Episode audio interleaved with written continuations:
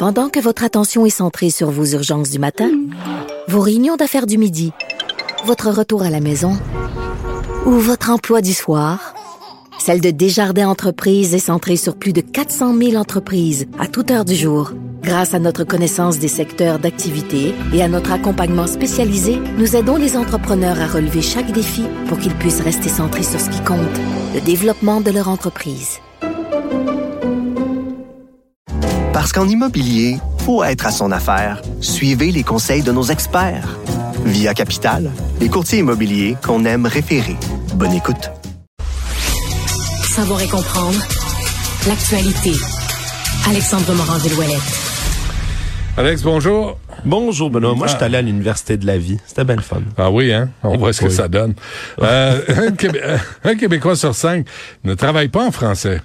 Oui, recensement de 2021 qui porte sur le travail qui été dévoilé aujourd'hui par Statistique Canada, bien que évidemment le Québec demeure la seule province dans tout le pays où le français est utilisé là, par la majorité des travailleurs? C'est quand même dans une certaine baisse. Là, donc, c'est les chiffres de 2021, je le rappelle. 79,9 des travailleurs québécois qui parlent principalement le français au travail, 2 de moins qu'en 2001.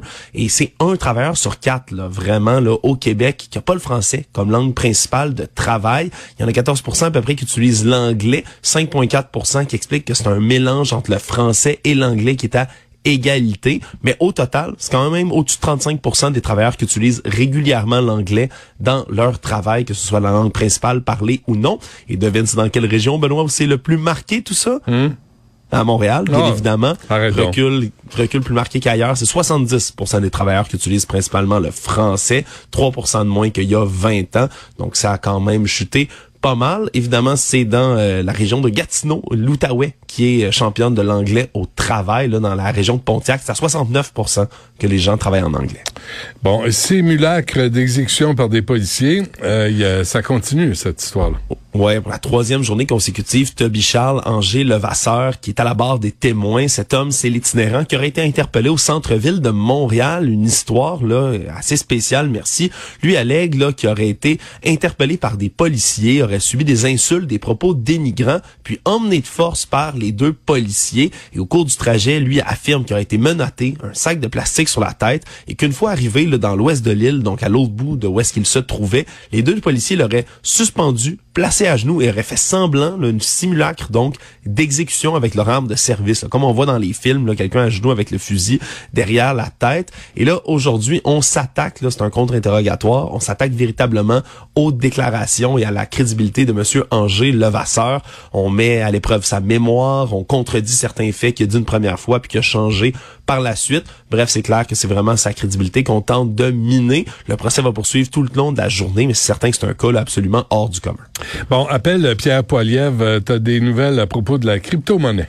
Oui, ça peut sembler une bonne idée, être attirant lorsque vous êtes un PDG, un fondateur d'un grand site d'achat et de revente de crypto-monnaies. Mais Sam Bankman-Fried, qui est celui qui a fondé le site de vente et revente donc de crypto-monnaies FTX, a affirmé là, en ce moment qu'il lui reste dans son compte en banque 100 000 dollars US. Là, tu vas dire, bon, c'est pas si pire à avoir dans son compte. Ouais. Seul problème, c'est que en novembre, juste avant l'effondrement de ce site-là, qui, on se rappellera, là, a déclaré faillite, a l'air d'avoir eu une gestion absolument frauduleuse à l'interne, a fait perdre des centaines et des centaines de millions de dollars à ses clients. Mais l'homme d'affaires avait 16 milliards de dollars US, c'est comme ça qu'on l'évaluait. Ouais. Donc de 16 milliards à 100 000 dollars, c'est assez vertigineux, merci. Puis là, selon les, les récents dépôts auprès du tribunal, l'entreprise devrait près de 3 milliards de dollars US à ses 50 principaux créanciers seulement. Il y a 100 000 clients qui ont de la misère à récupérer leur argent. Donc c'est certain qu'il va y avoir là, des poursuites dans ce dossier. Mais Monsieur Sam Bankman-Fried, lui, pour l'instant, qui a plus ben ben de scènes dans son compte. Attendez-vous pas à être payé en passant. Hein? OK, euh, rapidement, l'UNESCO puis le mac and cheese, Alex? Ah, l'UNESCO, parce que l'UNESCO déterminait aujourd'hui ce qui va être inscrit au patrimoine immatériel de l'humanité, des choses culturelles euh, qu'on peut sauvegarder comme ça. Et un des choisis aujourd'hui, c'est la baguette de pain française, Benoît. Oh, J'entends déjà notre metteur en ondes jubilé alors qu'on a inauguré justement cette fameuse baguette de pain française comme ça au patrimoine donc immatériel de l'humanité. Tu sais- tu c'est quoi l'expression, hein, euh, Charlie, qui utilise souvent? Est-ce que c'est une baguette de pain que t'as dans tes poches? T'es juste content de me voir. Mais ça, c'est une autre histoire. Euh, mac and Voilà. cheese? Mac and cheese rapidement, c'est toujours des bonnes histoires qui proviennent des gens de la Floride et c'est une femme, cette fois-ci Amanda Ramirez, qui va poursuivre là, un recours collectif de 5 millions de dollars contre la compagnie Kraft, euh, Kraft Heinz Food. Ben Pourquoi? Elle allègue que le mac and cheese s'appelait Shells and Cheese de Velveta qui prend, on dit, trois minutes et demie à préparer. C'est faux et trompeur parce que trois minutes et demie, c'est juste le temps de cuisson et que ça compte pas le temps de ouvrir le couvercle, mettre la sauce, ajouter de l'eau Ben, ben, et le remuer. Et elle a dit, ben là, c'est pas trois minutes et demie, on m'a menti. Donc, poursuite de 5 millions de dollars Bon. contre la compagnie. Super. On verra ce que ça va donner. Des nouvelles incontournables ici à Cube Radio. Alex Moranville-Ouellette, merci. À demain. Salut, Benoît. Salut.